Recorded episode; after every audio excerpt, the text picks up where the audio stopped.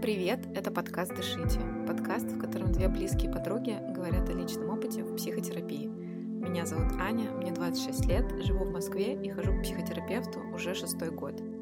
А меня зовут Марина, мне 26, я живу в Питере. В терапии уже более пяти лет, и за это время я поняла, что мне интересна и другая сторона, и поэтому сейчас я учусь на психотерапевта. В этом подкасте мы расскажем о разных состояниях и чувствах за эти годы. И мы не будем давать вам советов или инструкций, а просто поделимся тем, как это происходило у нас и наших гостей. Здорово, если эти истории будут близки нашим слушателям. Вы можете делиться своим опытом, задавать вопросы и просто написать нам в Инстаграме. Ссылка в описании.